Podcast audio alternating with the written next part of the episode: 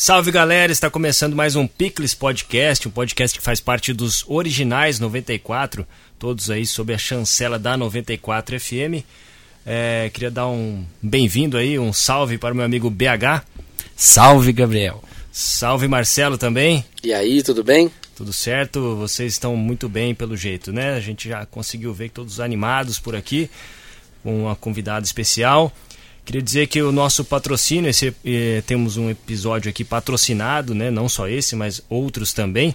Este episódio é um oferecimento de Aquamix Soda, uma empresa de Bauru com mais de 20 anos de história. Para quem não sabe, a Aquamix é água gaseificada com maior concentração de CO2 do mercado. É uma excelente opção para tomar antes de um cafezinho, em uma composição também com bons drinks.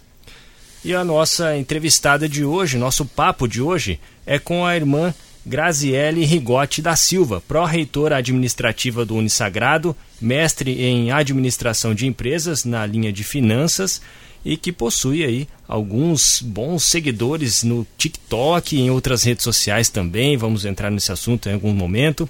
Bem-vinda, Graziele. Muito obrigada, um prazer estar aqui também, a convite de vocês. Posso te chamar de Graziele, Pode. de irmã? que você prefere? Irmã é mais comum. Tá. Mas se quiser, se alguma hora sair Graziele, não tem problema. Tudo bem. Legal. Bom, é, eu, gosto, eu tenho uma curiosidade, né? Essa popularidade toda vinda de uma irmã da Igreja Católica é raro, né? A gente é, não vê muito por aí. E, e aí está essa curiosidade, né? Como, eu queria que você já começasse falando como começou essa história de redes sociais para a irmã, como que foi esse trabalho todo? É redes sociais é bem amplo, então vamos começar lá pelo Facebook, que é o, o vovô, tô brincando. Mas é, eu comecei usando o Facebook mesmo, né? Quando eu tava ali no, no auge da, do, do, começo, das redes sociais, internet e tudo, para me conectar com os meus amigos, principalmente os que não tinha mais contato. Então acho que era bem, é bem a ideia do Facebook até hoje, né? Aí aos pouquinhos a gente vai aprendendo um pouquinho que cada rede social tem o seu objetivo. Então o Facebook tinha o objetivo de reunir grupos de pessoas, formar comunidades, então eu queria estar conectada com a minha família, com os meus amigos. Depois disso, que eu comecei, eu entrei no Instagram, mas não gostava muito, então não, ligava muito para ele. E ultimamente foi o TikTok por conta do, do boom do TikTok, né? Por ser a rede mais acessada, mas também foi por causa da pandemia. Então eu comecei a usar TikTok em 2020, por conta da pandemia mesmo, ali lá para outubro. Era um desejo de estar perto das pessoas de algum jeito, porque a gente estava em casa e toda aquela multidão sofrendo, a gente percebia que sem vacina e, e nada, e o que, que, a gente pode fazer diante disso, né? Eu estava também trancada em casa, peguei Covid no começo de 2020 e eu via o medo das pessoas, também o meu, né? Então eu queria estar perto de algum jeito e comecei a, a engatinhar alguns vídeos. Eu acho engraçado que você olha os vídeos primeiros que eu fiz hoje, eu nem olhava para a câmera abaixada, assim, tentando fazer alguma coisa. e eu me, me, me policiei muito no começo, não queria também, porque eu não achava que o TikTok tinha a cara do que eu queria fazer, né? Que era estar perto das pessoas. Eu via muita gente fazendo dancinha, e eu falei, isso eu não sei fazer, não é a minha cara, o que, que eu faço, né? Mas eu comecei a usar um pouco do que eu já fazia, que era cantar. Percebia que tinha um, uma resposta legal e comecei a usar ali. Mas era com o objetivo mesmo de estar próximo das pessoas. E aí o Instagram veio depois por consequência, porque daí o TikTok cresce, você coloca lá o seu link do Instagram no TikTok, então o Instagram começou a crescer. E aí um leva a perceber outro, né? que um levava para o outro, exatamente. E o conteúdo é musical? Também. É, você vai testando né, as plataformas. O TikTok ele responde muito com modelos de conteúdo. Então eu percebia que o modelo música funcionava, que o modelo discurso nem tanto. Eu colocava o modelo oração funcionava muito bem, então eu comecei a apostar nos modelos que ele engajava melhor. Né? Mas essa sua proposta lá na, na pandemia, quando você resolve entrar no TikTok, a ideia era o quê? Primeiro era estar perto de uma forma que eu conseguisse atingir o objetivo da plataforma, que era entretenimento, por isso eu comecei com música.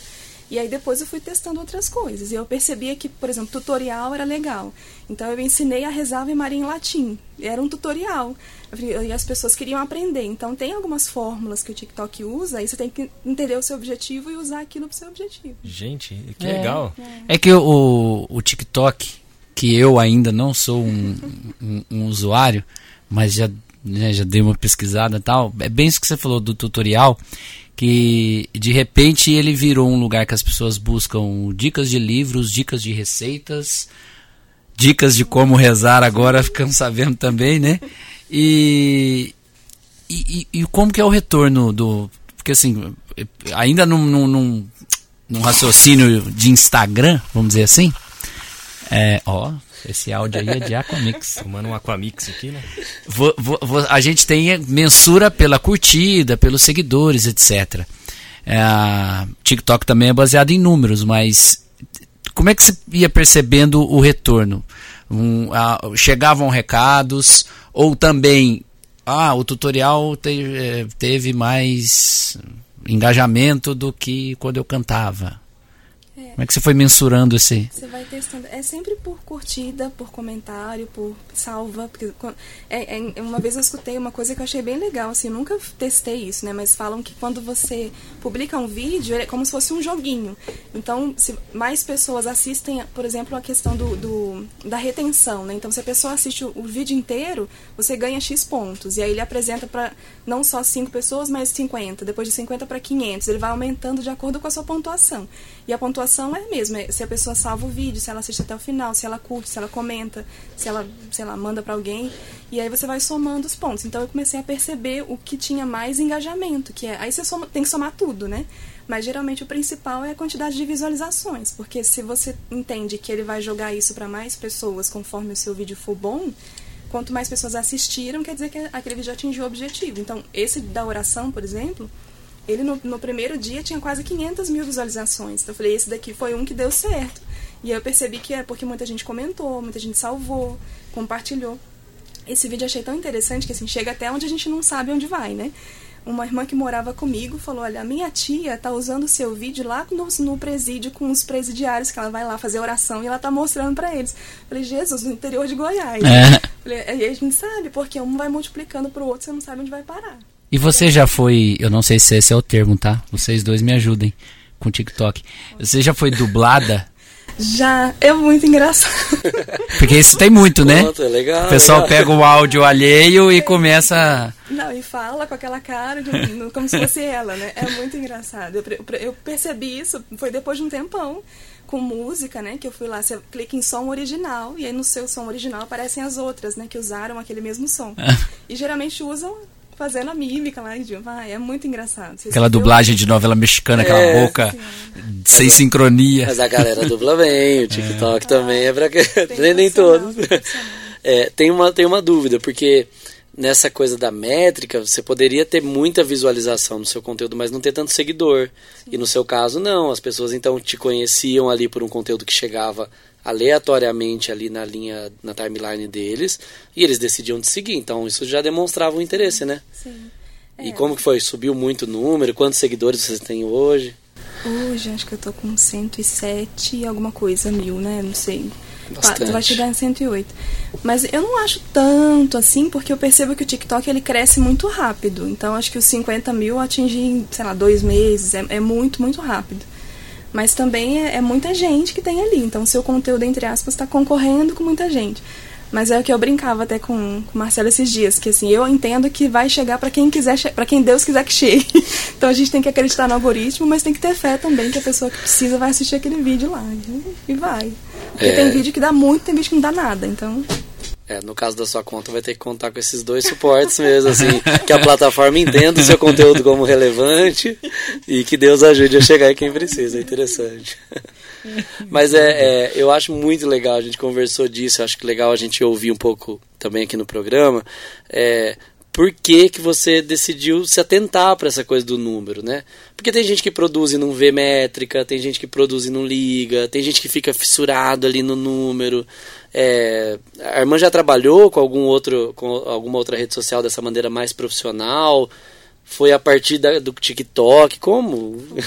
Foi. A primeira foi o TikTok. Eu comecei a consumir a rede porque eu falei, eu tenho que entender como ela funciona, né? Porque eu queria, eu queria usar isso com um objetivo que era evangelização. Então, acho que a maioria das pessoas às vezes usam as redes para entretenimento próprio, para ah, eu acho legal eu quero que meu conteúdo chegue para mais pessoas, então eu preciso entender como funciona. Então eu tinha uma estratégia. Sim, sim, no começo tinha, porque eu queria, eu, primeiro foi só assim, vamos ver se dá certo. Aí eu comecei a ver que alguns dava certo. Falei, então tá bom, é isso.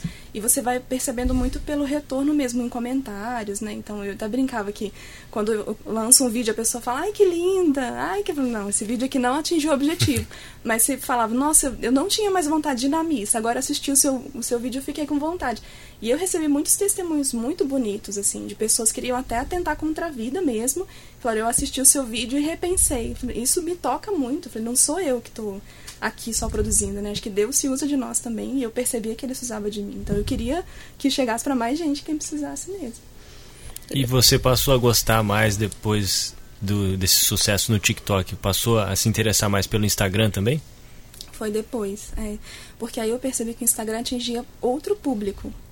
Que, porque assim, o TikTok, eu, eu não acho que o TikTok seja uma rede social, eu acho que é, é uma plataforma de entretenimento. Porque você está seguindo pessoas, mas eu acho que é, é diferente do Instagram. O Instagram é mais visual até do que o TikTok, mas eu acho que é outra é outro objetivo. Não, não tem só, só o objetivo de entretenimento. Mas ali eu conseguia colocar, por exemplo, link de conteúdo para a pessoa baixar. Então não é só, em um minuto você consegue reter a pessoa, mas como é que eu, eu quero ensinar a pessoa a rezar, por exemplo? Eu não vou conseguir isso em um minuto. E o TikTok não deixa eu colocar link nenhum de PDF para a pessoa baixar. Então eu tinha que usar o Instagram. Então muitas vezes eu colocava um, um comunicado no TikTok, mas baixa lá no Instagram se você quiser saber mais. Então eu usava um pouco como extensão até do TikTok depois. Tem você hoje, desculpa, diferencia o conteúdo de um para o outro? Era isso que eu ia perguntar. Às vezes sim, às vezes não. Se eu percebo que dá para aproveitar nos dois, eu aproveito nos dois. Por exemplo, conteúdo de música dá para aproveitar nos dois. Mas tem alguns tipos de, de coisa que eu vejo que é mais TikTok. Algumas trends, assim, tipo, alguns efeitos que eles criam, né? Porque eles são muito criativos. O TikTok, nossa senhora, 400 milhões de filtros e 400... Então você tem que olhar o que funciona e perceber se aquilo lá tem a ver com o que você faz. Um, um exemplo, assim, né? Tinha uma... Tem uma... uma tipo uma, um filtro, né? Que faz como se fosse o movimento da água embaixo e aí eu queria usar aquilo para dizer do, da imagem do Fantástico, lá, né? Porque a mocinha subia na água. E aí eu fui subir lá a cruz e falei, isso daqui é fantástico, né? Alguma coisa assim. Pra, aí eu usei isso pro TikTok, porque ali fazia sentido, era um efeito que eles tinham lançado. Pro Instagram já não ia ter tanto sentido. Então você tem que perceber a, a ferramenta que ele te apresenta e se você vai usar aquilo, se serve ou não. Nem tudo serve para Instagram foto, por exemplo, no Instagram, funciona muito para atingir seguidor. Acho que ele vai saber falar melhor do que eu, né? Não, não, eu quero ouvir. Se você coloca uma foto muito bonita, com uma paisagem, com cores vivas, nananã, isso te chama muito mais seguidor para o Instagram. Para o TikTok, não. Então é, é uma coisa que o Instagram é muito mais baseado em, em, acho que em imagem até do que o TikTok. Aliás, aqui é, aqui é uma mini aula de TikTok. Quem quiser uma aula de TikTok, temos um conteúdo. Tem aí. um conteúdo de ambos, de, de, é. de, Marcelo e irmã Grazielli, que está no, no, canal YouTube do, do YouTube do Unisagrado. Do Unisagrado. A gente vai entrar nesse assunto também, mas o canal do YouTube, o Unisagrado investiu num, num curso de TikTok, né? E aí eu falei um período do curso ali, depois bati um papo com a irmã Grazielli para a gente entender a estratégia na prática. Porque não é simples, né? A pessoa acha, não, eu vou começar a produzir. E eu acho que já engata até na minha pergunta, assim. É, eu acho que é uma atitude ainda corajosa, porque, não, como o Gabriel falou no começo, não é muito comum. Então eu acho que muitas pessoas. E, e, na internet também tem um pouco, né, uma crítica pesada, as pessoas são pesadas na crítica. Então eu fico. É, a irmã teve medo de entrar ouviu em algum momento, ah, isso daqui não é o lugar de irmãs estarem, porque cada um tem a sua experiência com a rede, né? Tem gente que está ali para se vender, tem gente que está ali para vender seu trabalho, sua arte. A pergunta é se a irmã teve medo de entrar no TikTok. medo. No começo, acho que eu tive medo por conta da reação das irmãs mesmo, porque as irmãs não são o meu público. O meu público é quem não é não está fora da igreja ou se sente distante de Deus por algum jeito, de alguma forma. Então acho que no começo eu tive medo das irmãs não entenderem. E realmente tive retornos negativos dentro do instituto. Falar, mas o que, que é isso? Porque muita gente tinha ainda aquele estereótipo de TikTok como dancinha, né? Falei, mas você tá fazendo o quê? Só ouvia falar que a irmã Graziella estava no TikTok, então achava, já imaginava. Já imaginava que era. Fazendo as dancinhas. E aí julgava, né? Então tive, tive, sim, muitos falando, não para de fazer isso, e que não sei o que, isso, não. Mas assim, eu conversei comigo mesma, conversei com Deus. Eu tenho um, um acompanhante espiritual também. Falei, olha, eu sei que o objetivo está sendo atingido por, pelo retorno que as pessoas estão me dando. Estão voltando para a igreja, tem tudo essa história que eu falei. E eu sei que o objetivo está sendo atingido. Então não é para minha vanglória, eu não quero aparecer, mas eu sei que está tendo um objetivo aí que está dando certo. Então eu não vou parar não. E aí eu fui teimosa. Me falaram para parar, não parei, e aí tô até hoje. E, e, e é você entender que assim, as pessoas podem falar, nossa, você não, você não poderia estar ali porque ali tem conteúdo X, Y e Z que, que você não concorda. Mas é o contrário, é você ocupar um espaço também, né? Exatamente. De, de passar, um, passar o, o, seu recado que pode alcançar é. as pessoas. Se não me engano, é hoje, que é o Dia Mundial das Comunicações Sociais, é né? Hoje eu vi. Aí, Data da gravação, 31 de maio de 2022. De 2022. E a, e a, comunicação social dentro da igreja, quem estuda isso dentro da igreja, fala exatamente isso. A gente tem que estar onde o povo está, está, né? Porque era ali que Jesus estava. Então, a gente vê os jovens ali todos na telinha, né? Então, é ali que eu tenho que estar. Não tenho que estar aqui falando se eles estão todos ali no, no TikTok ou no Instagram. Então, a minha ideia era essa mesmo. Eu tenho que estar onde eles estão. Não fazer com que eles venham. Porque a gente sabe que na igreja, hoje, infelizmente, o público jovem tem diminuído cada vez mais. Então, como é que eu faço para resgatar esse povo se eu não estou ali, né? Não, exatamente, estar ali, não exatamente fazendo a mesma coisa que eles estão fazendo, mas estar ali, né? É, porque no, no offline, né, antes da, das, das redes sociais, né, uh, o, existia o padre que estava na música ou que estava numa rádio, é, então ocupava também os espaços para também chegar às pessoas, né? E hoje, com o advento aí do crescimento das redes sociais, Sim. Sim. Faz todo sentido estar também. Exatamente. E, e aí a gente vai aprendendo com tudo também, né? Quando eu comecei a, a usar as redes, eu percebia muito a presença de irmãs e padres que não era muito legal. Então você aprende com tudo. Eu tinha um professor que falava para mim que ninguém é inútil, pelo menos ele vai servir de mau exemplo para você. não sei se isso é certo ou não, mas eu olhava e falava, meu Deus, eu não quero fazer isso não. E, porque eu percebia que a gente tem que ter um pouco de senso também, né? E eu sei que ali eu represento um instituto, eu represento a igreja, eu não estou falando em nome da irmã Graziele.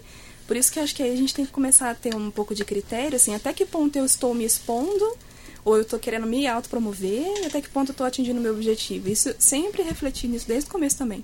Porque não é fácil. É muitas vezes a pessoa que vê um padre ou uma irmã entende que ele quer se autopromover. E ali não era o meu objetivo, né? Tanto que já me perguntaram como eu canto, falaram, ah, você não vai lá no The Voice? Você não vai? Eu falei, eu não quero ir no The Voice, porque não é o meu objetivo. Eu sei que ali eu vou aparecer muito, tudo bem, pode ser que atraia jovens para o Instituto, mas eu ainda não estou nesse pé. Acho que a gente tem que ter uma, uma maturidade humana, espiritual, para entender o tempo de cada coisa, né? Tem padres, por exemplo, religiosos que eu percebo que ainda não estão no tempo certo, assim. Né? A gente tem que ter um objetivo claro, mas diante da nossa da nossa opção principal, que é o ser religioso, o padre. Né? E é difícil, eu imagino que seja difícil também, é, é, porque a gente percebe que tem muitos produtores de conteúdo que se perdem no meio do caminho. Então acho que e isso a gente já falou até com outros produtores, assim, como ficar centrado, né? Como saber que você está ali, você está divulgando um produto, uma profissão, mas você não é uma estrela, você não é. No jornalismo a gente fala muito disso, né? Você é jornalista, você tem o papel de passar informação, você não é ator, você não é celebridade. É... Então acho que é desafiador, principalmente quando esse sucesso vem, se manter centrado na sua missão. Mas acho que o fato de ter uma missão deve ajudar, né? Sim, sim. Eu não faço só isso na vida, né? Então, mas é, é interessante perceber que realmente existe um limite e esse limite às vezes não é tão claro entre o que você está fazendo, o que está atingindo e o que não está atingindo. Né? Então é, você tem que ter um discernimento, pessoas que te acompanhem também, porque senão você acaba servindo ao algoritmo, ao invés de fazer se servir dele para o seu objetivo. Né? Isso é ruim mesmo. Deve ser desafiador. É. E esse esse sotaque aí não é de Bauru. Não é. Então conta um pouquinho de onde você veio, por onde você esteve até chegar em Bauru. Olha, esse ano que vem vai fazer metade da minha vida dentro do instituto, metade fora do instituto. Eu vim de Volta Redonda, no interior do Rio de Janeiro.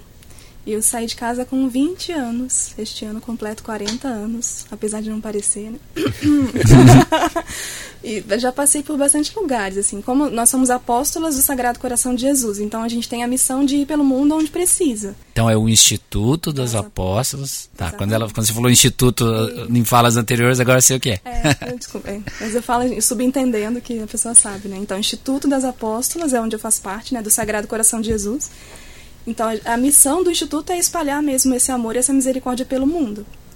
Então, quando eu entrei, fui para Marília fazer uma experiência, ver se era isso que eu queria. Estava no segundo ano de terceiro ano de engenharia mecânica, nada a ver, né? Mas depois aproveitei um pouco na, na parte de exatas e tudo. também já cantava em missa, cantava em casamento, tinha uma experiência com música já, então gostava, dava aula de violão na minha paróquia. E aí entrei para o instituto com 20 anos, aí fui para Marília, depois Marília para Pinhal, São Paulo, fiquei dois anos em São Paulo, depois acho que uns cinco anos em São Paulo, que eu fui e voltei várias vezes. Em Bauru também fui e voltei várias vezes, esse é o meu oitavo ano.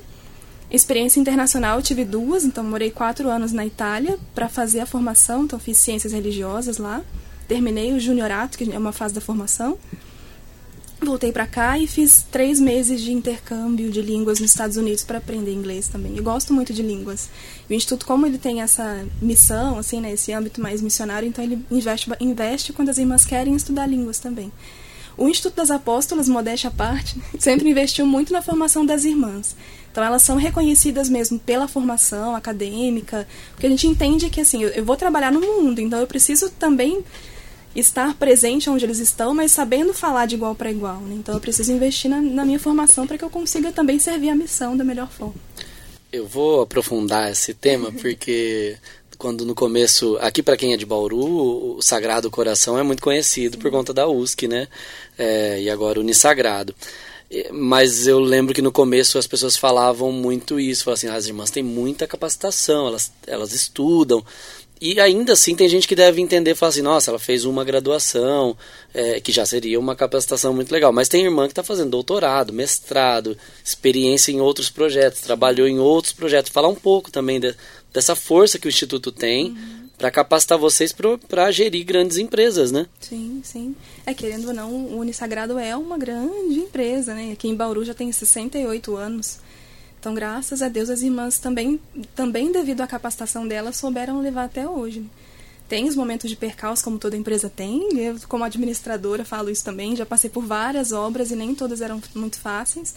Mas é um desafio também, porque acho que a administração, até uma, uma puxando aqui a sardinha para minha área, né? Eu acho que tem muito a ver com, com o ser religioso, porque eu consigo muito bem entender que a minha missão, por mais que seja nos bastidores, né? Ela exige muita ética, muita transparência, e isso para mim é muito religioso. Então a justiça, aquilo que tudo que a gente aprende como valores de Jesus, né? A gente tem que aplicar na nossa missão. É claro que o conhecimento acadêmico ajuda, mas o que, que vai me diferenciar dos outros administradores, né? Eu fiz, fin fiz finanças na FGV, então você imagina, todo mundo tava lá queria ganhar dinheiro na bolsa, nananã. Eu tinha que entender disso também para conversar com eles, mas não era fácil, porque eu era a única mulher, única mulher não, mas única religiosa, religiosa no meio deles ali, né?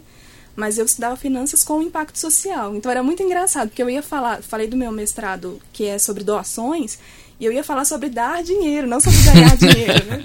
E era interessante que eles ficavam assim, mas nossa, eu não, não estudo isso, né? Eu nem sabia que tinha literatura sobre isso. E é bem interessante porque é, para mim era um jeito de evangelizar. Eu entrava naquele meio onde todo mundo queria ganhar dinheiro e falava, olha, é possível ganhar dinheiro, mas com responsabilidade social, né? Eu gosto, me desafia, então já fico até animado. E, e, agora que já contou alguns, eu sei que tem mais formações aí. E o, o a, a, tem cinema também, você já finalizou esse? Fiz uma pós em cinema, fiz em EAD. Na época do, do TikTok eu comecei, eu falei, eu tenho que entender como é que funciona essa parte. E eu sempre gostei de filme também. O filme me ajuda muito a rezar. E eu acredito que ajuda as pessoas também. Né? Existe um método de oração de Santo Inácio que é pela contemplação. E esse método faz você entrar na cena bíblica, conversar com os personagens, e aí você se sente afetivamente afetada por isso, né? Então é um método que eu sempre gostei, sempre me identifiquei. E o filme, ele nada mais é do que você olhar a cena e se imaginar ali também, né? Porque ele tem essa empatia, esse desejo de provocar no espectador uma empatia. E é um pouco do que eu rezava. Então é, era um complemento do que eu estava aprendendo com o TikTok, do que eu sempre gostei de rezar. Então eu trabalhava com filme e espiritualidade, né? Fiz alguns filmes, alguns vídeos sobre isso também. Caramba. Legal, né? tem, tem, que até refletir depois de uma e a, não, Só para não perder a deixa. Tá. E imagino que não necessariamente é, você tem essa experiência é, assistido um filme com um filme de conteúdo religioso. Imagino que não, pelo contrário, né? Sim, sim. É isso, Talvez um filme de ação. É, Harry Potter, que o povo fala, mas o que, que tem a ver com bruxaria? O Harry Potter é muito lindo, porque assim, é a pessoa que quer dar a vida por uma missão ali, né? Esses dias eu assisti um filme que tá em alta agora nas, nas pesquisas, que é, eu não sei se eu vou saber falar o nome dele, acho, Tudo, Todas as Coisas em Todo Lugar. É um filme. É, é é, é, muito legal. E ele fala assim, não tem nada, fala dos, dos multiversos. E é muito interessante você usar isso para evangelização. Porque no final, o que, que ganhou, né? O que, que fez com que os multiversos ele conseguissem se conectar? Foi a empatia, foi a, a, a bondade versus a maldade, que sempre se trabalha muito nos filmes, né? Harry Potter foi um desses. E isso a gente puxa muito para o cristianismo, né? Que é Jesus que veio vencer todo o mal. É muito interessante você aproveitar essa literatura, essa cinematografia, que também não é só religiosa, para puxar, porque assim, é algo que atrai as pessoas, e é pelo mesmo caminho das redes, né? Atrai as pessoas para um objetivo que você quer falar. Então você tem que usar de tudo que existe para isso também. Eu vejo que você tem uma visão muito moderna da evangelização, né? É, assim, usando das redes, dos filmes. É, isso também foi incentivado no Instituto? Como que o Instituto trabalha isso com as jovens? É, a gente tem dentro do Instituto uma, uma, um equilíbrio muito grande entre um carisma pessoal e o carisma institucional. Então eu sei que existe um carisma institucional, que é levar o amor do coração de Jesus às pessoas. Agora, como eu vou fazer isso? Depende da pessoa. Então, por isso que a gente, quando fala da formação humana e que a gente tem e da valorização para os dons pessoais, é também disso.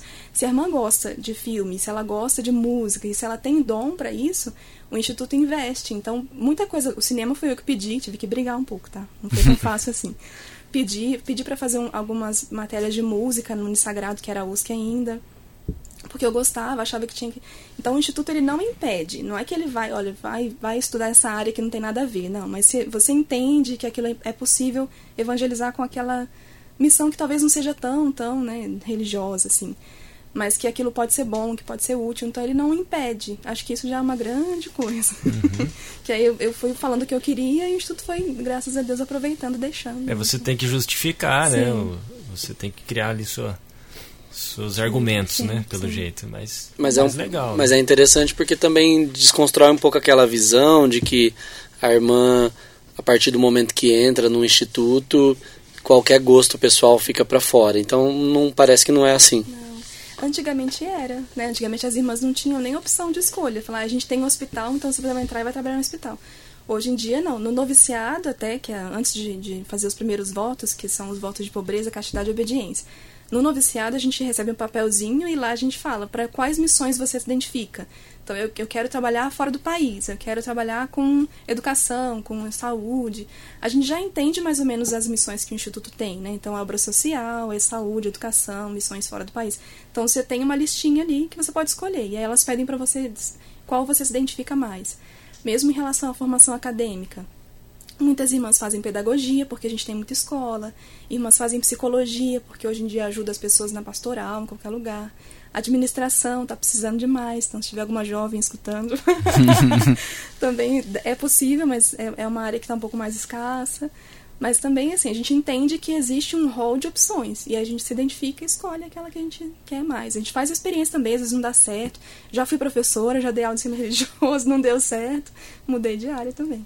Ah, imaginei que você fosse ser professora também no, no, no, no, no Unisagrado. Não, não, já tem bastante serviço. Eu ah, fui professora de sexto ano, com 12 anos. Imagina que horror os, os, adolescentes lá. Mas era de ensino religioso, em escola, assim. Mas não deu certo, não. Eu falo muito baixo. Não. e como que é que você chega à pró-reitora administrativa do Unisagrado? Não sei, é a minha provincial que escolheu. não, eu sempre trabalhei, sempre, né? Desde 2010 eu trabalho com administração nas escolas. E aí me formei em administração, depois fui, segui para o mestrado em administração. Então eu, eu, gosto dessa área, né? Então é aquela mesma história. Quando elas percebem que a pessoa gosta, tem jeito para coisa, então elas vão investindo. Depois de alguns anos na administração, veio o convite da ela pergunta, né, você aceita essa missão? A irmã que está lá, que me precedeu, já tinha 12 anos no Instagram, então eu imaginei que não seria fácil, porque não é bom ficar muito tempo numa casa. Mas assim, foi foi uma obra que para mim foi um desafio no começo, esse já é meu segundo ano lá. Mas agora é que eu consigo respirar um pouquinho melhor. O primeiro ano foi meio difícil. Mas você já trabalhava no Unisagrado? Não. Não? Não. Você veio para isso? Eu morava no Pará. Ah. Eu morei em Castanhal, no Pará. Olha, que legal. E lá você exercia o quê? Administração também, de uma escola. De uma escola. E é uma. Você já mencionou agora há pouco, né? Que é uma grande empresa. É, é milhares de alunos e toda uma máquina para ser, ser gerida, imagino que de são desafios diários. Sim, são mais de 400 colaboradores, assim, diretamente comigo são uns 40, mais ou menos. Então, é, é muita gente, onde tem gente tem problema, não tem, não tem jeito. Uma pandemia no meio, para dar uma agitada. Acabado de chegar com dois anos de pandemia, né? Então você imagina como é que tá. Mas, assim, graças a Deus a gente está melhorando agora. Tá respirando um pouquinho melhor. Mas não é fácil, não. Para ninguém foi fácil. Nossa, é, é, de fato, você chegou no, no, meio do furacão. Foi, foi. Mas, é, e uma das áreas mais afetadas aí, que é a educação, com aquela previsão de nunca saber se ia voltar, quando ia voltar. E, metade quer ficar, metade não quer. Porque os é. alunos do ensino básico é tranquilo, tranquilo, né? Você fala assim, vamos voltar, vamos voltar. Agora aqui eles estavam acostumados. Ensino superior é outro nível. Assim. Eles estão acostumados a ficar em casa, eles não querem. Já, já tinham se acostumado com. Primeiro não queriam, né? Ficar em casa. Agora que ficaram, não querem voltar. Mas agora já acostumaram, já graças a Deus. Tem que voltar, não tem como. Mas a, a experiência. A experiência do ensino remoto, ela deixou alguns, alguns aprendizados, né? Imagino que em algum momento vocês têm alguma pós-graduação que, que permita esse formato, ou eventualmente uma turma que tenha que voltar, a tecnologia que tenha que voltar, sei lá, tem um surto na sala. Tem, a tecnologia já está lá, você pode Sim. lançar a mão dela. É, graças a Deus o Unisagrado tinha uma estrutura já de EAD, né? Então pôde aproveitar um pouco do que já tinha. Mas migrar todo mundo não. Então, com certeza foi um investimento em tecnologia para todo mundo poder usar ao mesmo tempo ali. Mas hoje em dia a gente percebe muitos resquícios disso. Você falava, já me, me veio na mente, assim, não tanto pedagógico, porque acho que isso os professores até conseguiram, depois, claro que teve no começo do ano aquele retorno todo, percebeu as lacunas que tinham ficado em alguns. Laboratório, por exemplo, tinha que, tinha que só voltar a fazer reposição, mas a gente percebia muito a ansiedade dos jovens, então mu muitos vinham muito mais ansiosos, parece que com medo assim de, de multidão, né? Então a gente, o apoio psicológico teve que funcionar muito mais agora no retorno. Ainda hoje a gente sofre essas, essas consequências o jovem ele voltou mais afetado, parece, né? Então qualquer coisinha que acontece já morre de medo. Então a gente percebeu uma, uma insegurança muito grande deles. Tá, se Deus quiser vai passar, mas por enquanto ainda tá tão afetado. É que foi pesado, né? Foi, dois foi. anos. Perdeu-se muita é, gente. É, acho que cada um teve uma relação, assim. É, e eu acho que a educação é, pode ter sido bem impactada por conta disso, né? De, a gente pausou ali, né? Teve gente que trancou, teve gente que que saiu, a insegurança financeira. Então, acho que também agora falando um pouco mais estrategicamente, né? Deve ser muito difícil mexer com uma organização educacional com esse mundo que vai mudando. Então, né, agora e agora, como volta, né? Como vende, como valoriza a educação depois de dois anos assim. Enfim, acho que é desafiador mesmo. Só um comentário. e, e agora eu tenho uma curiosidade, como que os alunos se relacionam. É, você vê muitos alunos te seguindo nas, nessas redes, no TikTok? Sabe que não, eu fico, eu fico escondidinha. Eu sou é. tímida, não parece, mas eu sou então, E eu trabalho mais nos bastidores mesmo. Na administração a gente não tem contato direto com os alunos. Uhum. Mas eu encontro com alguns no corredor, mas nenhum nunca me parou assim, não. Só quando foi na entrada, nos primeiros dias de aula, que perguntaram para outra irmã, você que é a irmã do TikTok? Depois ela me uhum. falou, né? Mas eu falei, ela falou que não era, que era outra outra. mas com esse daí eu nunca encontrei, não. Mas já encontrei com alguns, assim, na rua, na paróquia, de falar, ah, eu te sigo aqui em Bauru, né? Mas a maioria dos meus seguidores são em São Paulo, que a gente, a gente consegue ver, pelo menos ah, no sim, Instagram, dá sim. pra ver de onde é, né? Não são tantos de Bauru. Acho que Bauru é a quarta ou quinta cidade. Aproveitando, quem são os seus seguidores? São mais jovens? Estão na faixa, na minha faixa etária, acho que é entre 25 e 45 por aí. A maioria, Mais a maioria da cidade mulheres, de São Paulo. Da cidade de São Paulo, depois vem Rio de Janeiro, Fortaleza, Rio de Janeiro e acho que aí vem Bauru. Quarta, quinta. Legal. Ah, então tem, tem uma turma do Unisagrado lá, sim. Tem. Você tem uma fatia bauruense. e a, até mais, mais ou menos em cima do que o Gabriel já perguntou, você já comentou de ser mais dos bastidores. Mas é, pelo, é, pelos seus gostos, pelo que você já comentou, pelo conteúdo que você cria, é, está num ambiente recheado de juventude, mesmo que se você às vezes é só um corredor, é só pegar alguma coisa na lanchonete, ou é só ir até outro departamento, é, isso, isso te, te dá uma, uma energia diferente, até para sua criatividade, enfim, tá rodeada de, de, de tanta energia. de, de, juventude. De juventude, isso. Sim. Não, ajuda, sim. Eu, eu acredito que o, o processo de amadurecimento de, de um conteúdo, ele vem com o tempo também, né? Como o meu conteúdo é muito voltado para oração, espiritualidade, então amadurece muito na oração. Mas às vezes quando eu tô tomando banho, nananã, comendo, vem alguma ideia, assim, né? Mas o fato de estar ali, com certeza. E principalmente da, da, dessa investigação, da pesquisa. Eu não fiz doutorado ainda, mas o estar ali já me motiva a querer fazer também, né? Porque acho que a gente entende que a pesquisa e o mundo universitário, ele é, é muito dinâmico, né? Então te motiva a querer aprender sempre mais e a saber que você não está parada no tempo, né? Então, pelo menos me, me ajuda... Eu, como sou jovem ainda, então já tenho isso naturalmente, né? Mas isso estar mesmo. ali no ambiente também ajuda, com certeza. Estamos entre jovens, né? Tem que ser assim. É, eu fiquei com uma curiosidade também para entender sobre essa questão do chamado, né? É, eu acho que tem muita muita curiosidade, as pessoas têm muita curiosidade, então aí quando elas enxergam um padre mais exposto ou uma freira mais exposta, tem muita curiosidade de saber é, como que é a missão, como que isso chega. É, a irmã comentou que né, tinha 20 anos quando, quando foi, então como que é? É um convite? É um, é um convite. Um dos primeiros vídeos que eu fiz foi sobre a minha história vocacional. Foram, é um vídeo em três partes, né? Desde quando era do Gênesis, Adão e Eva. Não, mas foi, foi... É interessante mesmo, porque as pessoas têm curiosidade em saber o porquê, né? Na verdade, assim, a gente entende que todo chamado, né? Você entende que você tem uma missão no mundo. Dentro dessa missão no mundo, Deus vai te preparando, né? Para algumas coisas. E eu, quando tinha lá os meus 20 anos, eu sabia que eu queria fazer alguma coisa para fazer a diferença, sabe? Eu não queria passar assim, fazendo nada. Ou, ao menos, sem fazer nada de bom para alguém, né? E aí, quando eu encontrei com as irmãs, elas foram na minha cidade fazer um encontro vocacional, convidar algumas jovens, né? Pra, se queriam, queriam conhecer um pouco mais sobre a vida religiosa. Eu não conhecia tanto da vida religiosa porque na minha cidade não tem religiosas. Tem umas, só que não usavam hábito, então eu nem sabia que eram religiosas. E quando eu encontrei com elas, alguma coisa despertou. Falei, acho que pode ser que tenha a ver com o que eu tô querendo fazer no mundo, né? E aí elas falaram um pouco sobre a missão. Tem toda uma história também com Nossa Senhora, mas que aí não vem ao caso, que é, é uma confirmação pessoal, assim. E eu acho que isso é interessante também, porque Deus vai confirmando no nosso caminho o que é para ser ou não. Eu, quando eu entrei, eu não tinha certeza. E muitas jovens acham, ah, eu tenho que ter certeza que eu quero ser para poder entrar. Não, eu, eu, eu falei pra minha mãe, falei, mãe, eu vou, se não for isso, eu volto. E minha mãe foi a primeira a falar, daqui a um mês você tá aí. De não é que acreditava muito também, não. Mas e a eu... sua família já era religiosa, Nada. te incentivava? Eles iam na igreja, mas os meus pais fizeram a primeira comunhão quando estavam no noviciado já. Então eles não, é, não eram tão praticantes assim. Eles queriam educar a gente na fé. Então eu fiz catequese, fiz, mas eles mesmos mais ou menos iam na missa de vez em quando, né? E eles começaram a se despertar mais para o religioso depois que eu estava no instituto.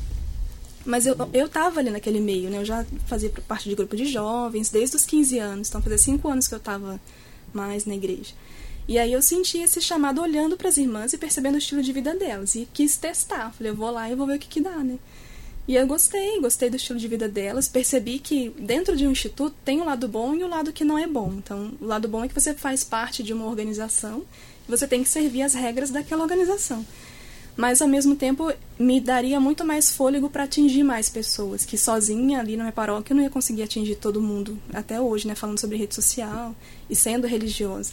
Então acho que eu, eu entendi que ele foi uma via de mão dupla, né? Eu entendi que Deus me chamava também porque eu percebia que era uma, algo que me fazia feliz e completa, mas também tinha essa questão institucional. Então eu fui medindo as duas coisas e percebi que tinha mais ganho do que perda. E aí foi.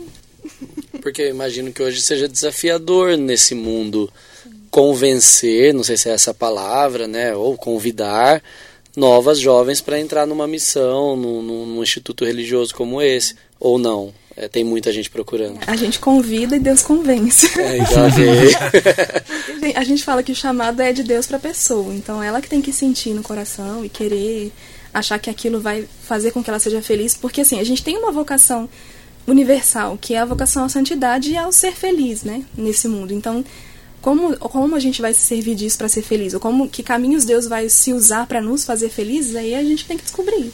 Então, eu entendo que hoje existem muitos jovens, mas eles têm mais dificuldade de responder isso, isso com certeza.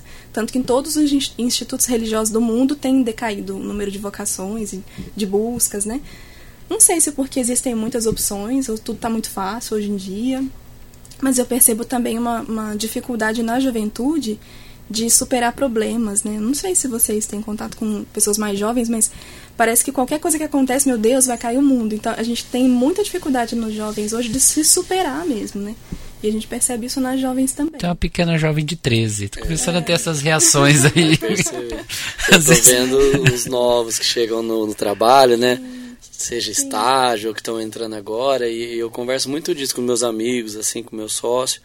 É, é, é, eles são eles têm muita certeza do que eles querem mesmo no começo ali da vida então se eles querem estar descansados por exemplo eles não vão aceitar um emprego que cansa e ali que em algum momento dá uma, um estressezinho assim então eles preferem abrir mão e aí eu falo eu fico pensando falo, nossa parece que na nossa época não tinha essa possibilidade de ficar abrindo uhum. mão testando vendo ah não depois eu encontro algum outro emprego né principalmente então eu acho que eles têm essa visão de que não, as coisas vão se encaixar e eles seguem naquilo que eles gostam mesmo, assim. Desafiador pensar. Querendo ou não, a vida consagrada é exigente, né? Então, é, os votos de castidade, pobreza e obediência, existe uma visão um pouco redutiva da coisa, né? Como se castidade fosse só não casar. Mas é você ser capaz de abrir o seu coração para a humanidade inteira. Então, eu, que, eu quero fazer um vídeo que atinja muita gente, isso é castidade também, né? Eu quero amar todas as pessoas que vão encontrar aquele vídeo, que sejam tocadas por ele pobreza, eu não tenho nada no meu nome, eu não tenho conta no banco, eu não tenho nada, não tenho herança, não tenho nada. Então isso é um desprendimento para quem quer enriquecer na vida e crescer, né? E a obediência porque a gente fala o que a gente quer, mas a palavra final é também do instituto, né? Então, se o instituto precisa, hoje, ah, eu quero ser, sei lá, quero fazer filmes. No instituto hoje eu não tenho essa possibilidade.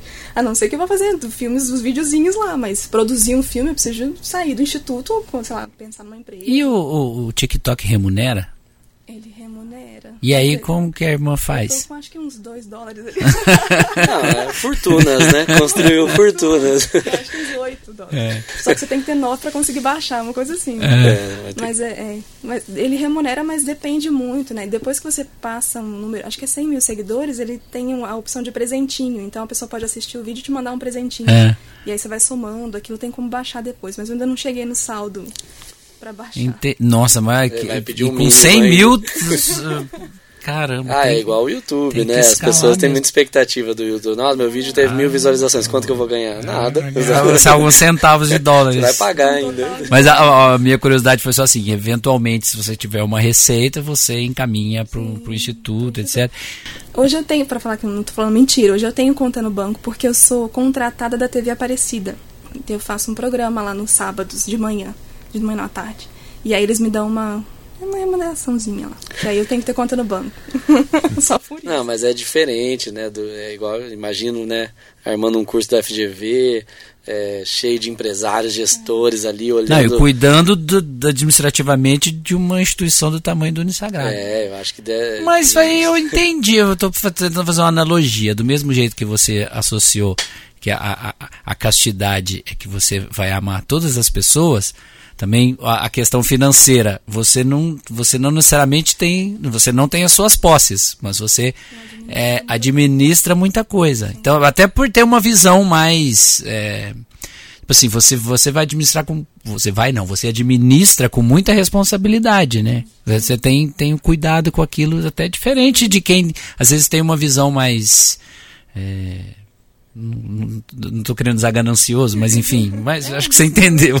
É que o Unisagrado, todas as obras do Instituto são filantrópicas, né? Então elas têm que. A filantropia você tem que dar bolsas, no caso da, da educação, e você tem que investir todo o dinheiro na própria instituição. Então os diretores, os pró-reitores, eles são remunerados, mas tem, existe um estatuto de que quem é membro do Instituto não pode receber. Por isso que a gente não tem dinheiro no banco também. Então eu administro, mas não tenho salário, por exemplo, de pró-reitor. Então, eu não ia citar dessa maneira, mas a irmã falou, então, porque existe aquela visão também de, ah, é uma instituição para ganhar dinheiro. Então, isso também não é real.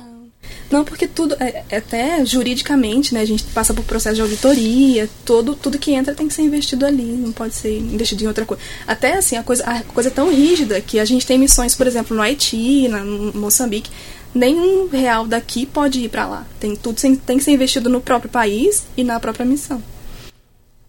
Nem pode. Então, e o instituto hoje é grande também, né? É, é. A gente está em 15 países. o Instituto das Apóstolas tem 15 Sim. países. E aí então tem escolas, tem outras faculdades? Eu não, não, não ah. são de formação sagrada. Centro universitário, né? Escola é. sagrada. Agora, de, tem muita escola, então tem escolas nossas. No Haiti, Moçambique, tem escolas nossas. Tem, na Itália tem muito também, porque o instituto é italiano, então surgiu lá, né? Agora as irmãs de lá, a maioria são mais idosinhas, assim. Mas o instituto surgiu lá. Então toda a memória. Madre Clélia, que é a nossa fundadora, está na Casa Geral, a Casa Geral é em Roma também. Então, mas a maioria das obras são ou educação, ou projeto social, ou saúde. Todo mundo já aprendeu a falar o Unissagrado?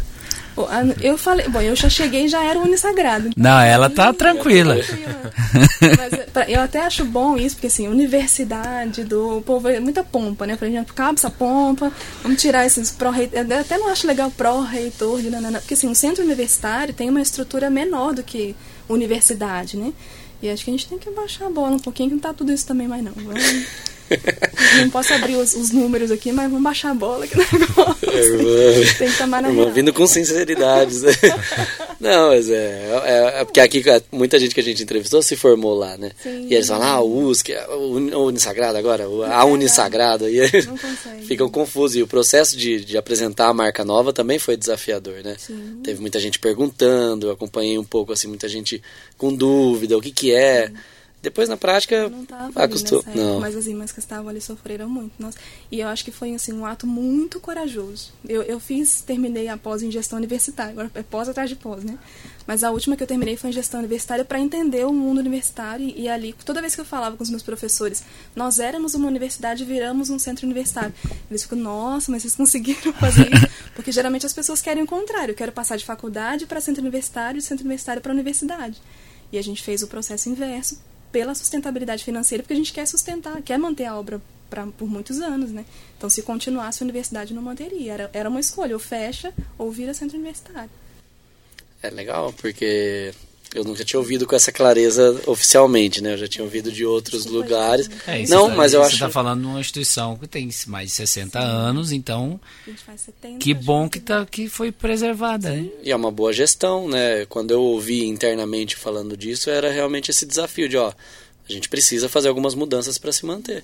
E aí também tinha um processo de explicar para as pessoas. As pessoas também parecia que não queriam ouvir muito bem. Ah, nossa, perdeu tudo. Não, não perdeu. Eles trocaram de nível. É, é, um centro universitário, né? Se fosse comparar ali, se depois do centro universitário ainda vem a faculdade, né? Então, ainda é um nível muito bom, com muita qualidade, é. A faculdade ela tem menos autonomia do que o centro universitário, então não pode emitir diploma, tem várias diferenciações, né? E o centro universitário é autônomo. Ele só não tem a pós-graduação escrito senso, mestrado e doutorado, que são muito caros. Então, na verdade, foi até por questão de justiça mesmo, porque assim, a gente quer investir, por exemplo, num curso de graduação que fique bom, num laboratório bom, e o, o teoricamente, muito era investido em, em pós-graduação que não dava o retorno que, que, precisava dar, né? Era injusto com quem pagava para ter uma graduação de qualidade e era investido em para um professor dar aula para dois alunos no mestrado, por exemplo. Então foi até questão de justiça para valorizar os cursos de graduação, que graças a Deus estão indo bem agora. Mas não foi fácil, não. Teve que ter muita coragem. Graças a Deus eu não estava tudo. Mas, ou seja, a qualidade continua mesmo, dos cursos, né? Não, isso... Até melhorou, porque o que era investido em mestrado e doutorado, agora está tudo para Não gasta mais essa energia sem ter o Sim. retorno, né? E o, você mencionou a TV Aparecida, é, repete o, o, nome do programa, o horário que é exibido. O business agora. Não, o, é interessante que assim, a TV Aparecida surgiu por causa do TikTok e do Instagram, porque é. perceberam que tinha jeito pra coisa, depois de muito treinar também, né? Porque não é que tinha jeito, já falei que os primeiros vídeos eram de cabeça baixa. E eles perceberam que tinha um jeitinho ali e eles sempre gostaram. Os redentoristas que tomam conta da TV Aparecida sempre gostaram muito das irmãs. Né? A gente trabalha ali no, no, no santuário muito tempo. tivemos escola em Aparecida também. E aí eles queriam uma irmã para ajudar nessa área. Então a gente começou a ajudar em alguns programas, assim, segunda-feira de manhã, que ninguém assistia, 8 horas da manhã. E aí depois eles tinham um programa para jovens que eles queriam remodelar, que se chama Programa Conectados pela Fé, que passa todo sábado, uma e meia da tarde. E aí eles queriam remodelar esse programa e aí fizeram um convite. Eu estava lá gravando um outro e perguntaram se eu gostaria de assumir. Daí eu fiquei morrendo de medo das irmãs não aceitarem, porque era um compromisso. Tinha, não é que eu tinha que estar ali sempre, né, mas pelo menos uma vez por mês gravar os quatro meses, os quatro programas do mês, né? E aí foi aceito, a gente percebeu que assim existe uma abertura do instituto para para outros tipos de missão, percebendo que tem possibilidade também de crescer em outras áreas. E aí foi que aceitaram, então agora eu tô lá desde fevereiro. Eu vou uma vez por mês, gravo os quatro, algumas vezes é ao vivo, ajudo em outros também quando aparece lá. Mas não é fácil porque tem que estar fora três, quatro dias no mês e acaba sobrecarregando também a missão. Então eu tento equilibrar um pouco para não prejudicar aqui o sagrado também. Legal. Mas gosto muito. Gosto Você convive com ou encontra às vezes a, a Camila Moraes, que é repórter lá? Moraes, sim, sim. Ela, ela gravou comigo aqui no Sagrado sobre o TikTok. Ela veio me entrevistar, né? E a gente se encontra lá também na TV de vez em quando. Eu, eu apresento o programa junto com uma amiga dela, que é a Letícia, e ela, ela é repórter de outros programas, né? Apresenta acho que o Sim, sábado. também. é que ela, ela é ela é formada aqui na Unesp de Bauru. Sim. Ela é minha minha prima distante, minha conterrânea, É a prima. Trabalhou comigo na Record. lá do lá de Tuiutaba, Ela é mesmo. Minas Um Gerais. abraço, Camila. Vai ter que ouvir aí o, o Picles da Camila agora. A Abraço. Excitada. E outra coisa, é, vou retomar o assunto do- da aula do, do TikTok. Ah, é verdade. Conta em detalhes pra gente do, do- Não, é a irmã que Não, conta. desse encontro, do quem vai, que conteúdo que o pessoal vai encontrar lá. Não, é- eu acho que é muito legal. Eu fiquei. eu- quando me fizeram o convite, eu achei que eu ia recusar, né? Porque eu falei assim, tá, eu não produzo pro TikTok, mas eu acho que a nossa observação sobre a plataforma colabora muito para que as pessoas entendam a estratégia por trás. E não necessariamente. é, eu, eu falo isso em outras aulas, né? Eu acho que você tem que aprender o o comportamento das pessoas, assim, a, a técnica ali, o aplicativo, você aprende rápido, fuçando, mexendo. Então, eu falei, poxa, dá um curso da parte de filtros, eles vão encontrar outros. Então, de repente, eu levo mais esse conteúdo estratégico. E aí, o Unisagrado já tinha pensado isso mesmo, que o primeiro bloco seria comigo e o segundo seria com a irmã para apresentar um pouco mais de como foi a experiência dela. E aí foi incrível, porque a gente alinhou um pouco os conteúdos, mas não alinhamos tudo, né? E aí, a minha primeira parte, ali, quem, quem assistir vai ver, a gente fala muito sobre ter um, um foco muito grande na produção de conteúdo, e a irmã vem no segundo bloco falando muito disso. E é um curso que estava com inscrições abertas, fechou, já a emissão de certificado já foi feito, mas está disponível no canal do YouTube do Unisagrado. E, e aí eu acho que va é, valida né, essa coisa de, de não produzir por produzir, de entender mais ah, o comportamento na ferramenta do que necessariamente os recursos digitais. É, eu achei que foi bom, eu gostei. Eu gostei. Aí, então. Eu achei legal porque a gente abordou alguns temas assim que, que eu acho que são até um pouco. As pessoas evitam falar, né? Que é a questão da, da liberdade e do que você vai mostrar numa rede social. Porque às vezes a gente fica meio escravo de like, né? Tem vários filmes até que falam sobre isso também, de você ficar lá. Tem aquela série. Não vou lembrar agora, mas tem um episódio muito legal da. De, uma- acho que não é Breaking Bad. Black Mirror. Black Mirror, que fala sobre isso, que, que é a questão do like, você tem que ter um X para poder conseguir. E as pessoas ficam meio escravas disso. Então a gente falou, olha, é, a rede social ou qualquer plataforma que você vai usar é uma extensão da sua vida. Então o que, que você tem que procurar? Estar bem fora dos stories. A gente ainda brincou. Aí como é que vai a vida fora dos stories? Se, eh, se eu não estiver bem, eu vou produzir coisa ruim. Então não adianta, eu preciso me concentrar naquilo que eu quero fazer, buscar algo que eu faça que eu acho que é legal, que tem a acrescentar para o outro também. E aí produzir, porque muito do que é validado na rede é porque a gente percebe que é sincero, que a pessoa não está fazendo forçado, que ela está fazendo porque ela gosta daquilo. É interessante, assim, a coisa vai dar certo se a pessoa percebe que você gosta de fazer, está fazendo porque não só porque quer aparecer e quer crescer, né? Então vai muito de acordo com a sua verdade. Então não é porque você tem que ser escravo de like, mas ele vai ser uma consequência de uma escolha bem feita, de um objetivo bem traçado. É bem legal. É que parece que não, mas o produtor de conteúdo ele tem que ser muito generoso.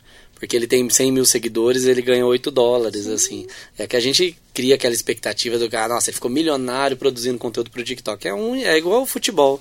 Né? Tem, tem gente que fica milionário jogando futebol, mas tem tantos outros que jogam por prazer, né? Que, que não, não vão com essa expectativa. E o, o produtor de conteúdo, ele roteiriza, ele pensa, ele vê inspiração, ele gasta tempo gravando. Acho que ele tem que ter uma autoestima também de olhar Cada ali. vez mais é o publi, né? É o, é o, é, que, que vai dar um retorno, né? A própria plataforma não dá pra você contar, né? Mas ainda assim, quanta gente que a gente conhece que produziu por muito tempo, sem ganhar nada, aí depois deslancha. Na música também sempre foi assim, né? O cara estourou, né? Você vê que ele tem 30 anos de carreira. Já. então, a rede social acho que é um pouco injusta em relação a isso. Mas é... é... Eu comprei um livro, não posso falar porque eu ainda não li, mas ele chama Algoritmo da Destruição, né? E fala um pouquinho de que às vezes o algoritmo, como a gente vai valorizando alguns tipos de conteúdo, né, a gente meio que desvaloriza alguns outros. Então é bem interessante perceber que é o ser humano que faz. Então, não, por mais que seja o algoritmo que está ali, mas a gente vai valorizando a pessoa X, vai desvalorizando a pessoa Y. Então, é, ela tem que ter realmente uma autoestima uma, muito grande, porque nem sempre vai ser valorizada naquilo que faz. Então, né, vai ter os altos e baixos, como tem na vida também, né? Verdade. Você olha, por exemplo, eu acesso o Instagram, vejo, nossa, tem uma pessoa que eu sigo, quase nunca aparece para mim. Será que ela não tá postando? Aí você entra no perfil, a pessoa tá, tem vários posts novos e não apareceu para você. Por quê? você não curtiu. Você não curtiu algumas vezes, ele começou a mostrar outras coisas. E vai isso, né? O algoritmo te leva a isso. Uhum. Mas é o que você, é o que você falou, é, é, é, o próprio ser humano, né? Você que curtiu outras coisas e acabou não curtindo Sim. aquelas. O algoritmo é. te mostra. Às vezes a gente já fica até meio assim, é, é, assim, uma pessoa que eu não quero perder de vista, eu curto um post aqui, outro ali, que é uma pessoa que eu gosto, enfim, um conteúdo que me interessa. Falo, Nossa, deixa eu dar uma curtidinha aqui para essa pessoa não sumir da minha, do meu feed. É verdade. é isso mesmo. Já, é. E a irmã lida com haters também? Eu fiz um vídeo sobre isso ultimamente, foi ontem, anteontem que eu fiz, porque tem alguns temas que são mais delicados, né? A gente falava agora há pouco da, da figura do religioso, pode ser um pouco polêmico. E tratar sobre alguns temas, eu ainda penso muito, rezo muito, devo falar sobre isso ou não devo? A gente viveu, acho que foi semana 17 de maio, se não me engano, foi o dia contra a homofobia. E eu queria falar sobre isso, porque assim, tinha algumas perguntas que o Papa Francisco tinha respondido, eu fiz uma experiência nos Estados Unidos muito bonita de ter pastoral de gays e lésbicas e eles eram super atuantes na igreja, falava que coisa linda, né? E no Brasil não tem nada a ver. E aí eu, eu queria falar sobre isso, mas ao mesmo tempo eu sabia, vou falar ou não vou? Vou falar ou não vou? Porque eu sabia que podia vir o hater, né? E vem, vem, veio de católicos, né, que se dizem muito católicos, falar, não, mas então quer dizer que tá tudo liberado? Então, quer... então você fala uma coisa, a pessoa entende outra e não tá nem aí. Então por isso você tem que ter uma autoestima muito boa entender que tem hora que não tem que falar. Eu não sou de ficar discutindo em rede social. Ah, esse que não sou. Tá, deixa. Deixa. É, aliás, nem apaga, né? Porque não. às vezes você tem que expor o. Que deixa exposto a ignorância lá, né? A pessoa que seja responsável pelo que ela escreveu. Tem um né? palavrão, alguma coisa assim, eu apago. Mas se não tem, eu deixo. Não era, não era pra você que eu fiz o vídeo, né? Eu quis dizer isso quando eu não respondo. E aí eu acho que tem, tem, você tem que lidar com tudo. Se a pessoa foi muito agressiva, deleta mesmo, bloqueia até a pessoa. Mas se ela não. Você só falou por falar, porque é a opinião dela, não é. Não é a pessoa fala, ah, mas então não é pecado? Eu falei, nem falei sobre pecado. Que que tá... Hoje em dia tem um mistério muito grande sobre pecado. Eu não estou falando sobre isso. Então, não, deixei no vácuo. Mas acho que a gente tem que aprender a lidar com isso também. Porque tem gente que gosta, aí tem outras posturas de religiosos que vai lá comentar, mas não foi isso que eu quis dizer. Não tem para que ficar. Aí você vai esticar o comentário, 40 comentários um atrás do outro. ah, mas aí dizem no Brasil que Política, religião e futebol não se discute. Eu, vim falar de política também. Tenho uma opinião ferrenha, mas não quero falar, porque eu sei que vai, vai criar polêmica. Tem coisa que você tem que escolher. É nessa história que eu falo, tem que ter, tem que ter postura, né? Eu estou falando em nome do instituto. No meu instituto tem irmãs que gostam de outros partidos políticos. Então eu vou falar, vão, vão achar que são todas as apóstolas que gostam do partido X. Então. E também, assim, é, você não tem que. Ninguém é obrigado a falar é, sobre tudo, Não. né? É, né? eu falo porque eu, eu fiz uma escolha já tem uns sete, seis ou sete anos que eu fiz uma escolha de não falar mais de política em, publicamente. Se quiser bater um papo comigo, eu vou falar, acompanho tudo, leio. Tá, tô afinadíssimo para discutir política com, com, com, qualquer pessoa. Mas publicamente e em redes sociais faz seis ou sete anos porque a minha esposa falou para eu é, era isso ou uma gastrite. E ela, ela me convenceu porque eu estava ficando inflamado eu estava ficando desgastado e acho que foi a melhor escolha que eu fiz na minha vida. E nem tudo tem que ser público mesmo né? A gente tem um limite lá entre o privado e o público. Hoje em dia as pessoas acham que tem que publicar tudo não é assim também. Tem experiências tão bonitas que não precisa quero guardar para mim né? A política é uma coisa que eu acho que não, não precisa. Dentro da, do meu objetivo não tem nada a ver com política, então é uma coisa que para mim já está descartado. Por mais que eu ache que o ser humano religioso também é político, mas eu acho que ali não é o lugar para discutir, porque não vai a lugar nenhum. É, e é da característica da rede social, né? A pessoa não está ali para ser convencida de alguma coisa. Exato. Você vai brigar, você vai dar sua opinião, ela vai dar dela, ela, ela também não vai entender muito bem, às vezes você também entendeu de uma outra maneira. Um comentário. A, a, a coisa nunca chega para nós do jeito que a pessoa escreveu, né? Isso é comunicação não violenta. É. Você escreve uma coisa, a pessoa, do jeito dela, vai entender de outro jeito. Então você tem que ficar perguntando o que, que você entendeu. Ainda a comunicação não violenta fala isso. Você tem que perguntar pra pessoa como isso chegou até você. Porque nunca chega do jeito que a gente quer que chegue. Então, uma mensagem, igual mensagem de WhatsApp. A pessoa chega, você acha que ela fez uma entonação e às vezes ela falou com a coisa mais simples, né? Então, o escrito também não favorece muito a você interpretar. Você interpreta do seu jeito, então é melhor evitar a mal interpretação também. É, escrever em caixa alta porque tá gritando, tá ofendendo, tá, tá mandando em mim. E é, você é, é, não é cobrada a palavra, mas assim, seus seguidores é, querem saber mais da sua vida, do seu cotidiano, do que você gosta de comer, do que você, que filme que você gosta. É, existe esse, esse, esse diálogo assim, você é, é, é, é cobrado, porque você falou agora há pouco, né? Não precisamos expor tudo, mas uma, uma parte mais singela do seu cotidiano. Você, você é cobrada a, a comentar sobre ou, ou, expor um pouco a sua vida? É, às vezes, eu acho que eu tenho até medo de às vezes me expor demais, mas eu não, não me sinto cobrada, não. Não sei se é porque eu sou muito tranquila também com isso. Se me cobraram alguma vez eu nem percebi. Mas eu não me sinto cobrada, não, assim, de falar o que eu comi hoje, o que eu. Não, não, não. Eu acho que eles entendem que eu tô ali quando eu tenho que estar. Tá. Quando eu sumo, igual do TikTok, eu sumi bastante tem que até porque trabalhei muito em outras coisas também, né? Agora, quando eu assumi o Unisagrado ano passado, foi o ano que eu quase não fiquei no TikTok. Então eles falam, tá sumida, só isso sim. Mas de perguntar assim muito como é, não. Acho que também, se alguém perguntou e eu não respondi, então acho que desistiu de perguntar. já entendeu, é, né? já entendeu. Mas quando esses dias veio a TV Aparecida veio em casa, né?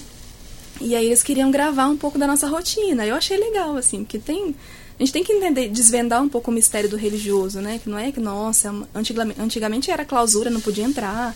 Hoje em dia já é mais tranquilo, assim. Então gravamos um pouco ali no refeitório, no meu quarto, que é uma coisa nossa. Me senti um pouco assim, nossa, não é, não é, não é uma coisa que a gente mostra para muita gente, né? Então a gente procura reservar bastante o que é nosso. Então não me sinto invadida, assim, não. Só eu mostro só quando quero mostrar mesmo. Não me sinto obrigada. Não sou obrigada a nada. É, mas é novo. Eu lembro que há alguns anos eu fiz uma viagem com as irmãs até uma, uma propriedade delas, que tem um treinamento, assim, a gente parou no posto, né, na estrada. E todo mundo olha, assim. Ah, e uma irmã tinha um violão nas costas, e aí todo mundo olhava. e aí você fica assim, assim, a gente fica querendo. A gente não tem o que falar, né? Tipo assim, mas a, aí ela tava super de boa, cantando e ouvindo música. Então, acho que é mais essa aproximação que ajuda a desvendar um pouco desse mistério. É, chama atenção. É, chama atenção, é inevitável, né? Mas conhecer vocês, assim, é, bater um papo como esse, eu acho que sempre é positivo. Uhum. Esse é. papo mesmo, super esclarecedor aí, para mim principalmente. É. Tá sendo. E, e, e, a irmã tem ótimas tiradas, tem, né? É. Surpreendeu as, as falas, assim, Ai, achei legal. Mas é, porque assim, isso que o Marcelo falou, por exemplo, coisas que a gente vê que viralizam ah, um padre jogando futebol de batina, ou ah, um religioso tocando uma guitarra, ou sei lá, se lambuzando com um hambúrguer, sabe? Coisas é, mundanas, né? Você tá no mundo, né? Então acho que é, acho que é mais ou menos isso, né? A gente até até a minha a minha fala agora, ah, a irmã tem umas tiradas legais, tipo assim, por que, que ela não pode ter bom humor? Por que, que ela não, não pode ser engraçada, né? Exato. É, acho que é, é, acho que é esse, o recado é esse. Bem. Eu fico feliz de passar essa imagem diferente. Mas realmente, a gente sabe que tem. É claro assim, tem irmãs e irmãs. Tem irmãs que são mais reservadas. Acho que eu, eu, eu fui aprendendo né, com, com a comunicação e com as redes sociais que eu posso ser verdadeira e não preciso ser tão assim, nossa, santinha. Isso não vai tirar a minha espiritualidade, né? Não vai, eu não vou deixar de ser religiosa de ser a Graziele também. Então não tem problema chamar de Graziele. Mas acho que é importante saber que tem um equilíbrio entre as duas coisas, né? Eu tenho. É, é, existe uma frase de Santo Agostinho que fala que tudo que é humano, nada do que é humano também não pode ser divino, né? Alguma coisa assim, para dizer que a, a graça que é quando Deus nos vem, né, nos transforma, né, supõe a minha natureza. Então ele precisa do meu humano para poder agir de alguma forma. Então não adianta eu querer ser santa e não, não ser a Graziele também, né? Por ali que vai passar a graça de Deus. Então tem que ser as duas coisas. que legal. Bom, muito bom. Muito bem. Chegando ao fim, nosso papo então no Picles Podcast. Você, a gente tem duas perguntas finais que hoje a gente não esqueceu. Ó, talvez, talvez a, a, a, primeira pergunta, talvez é porque ela é, não, você já morou em Bauru outra vez, você falou, já esteve aqui em outras oportunidades. Você já comeu o legítimo Bauru? Não. Ah lá. Então você não pode. Não, mas tá bom, posso perguntar só se ela gosta de picles.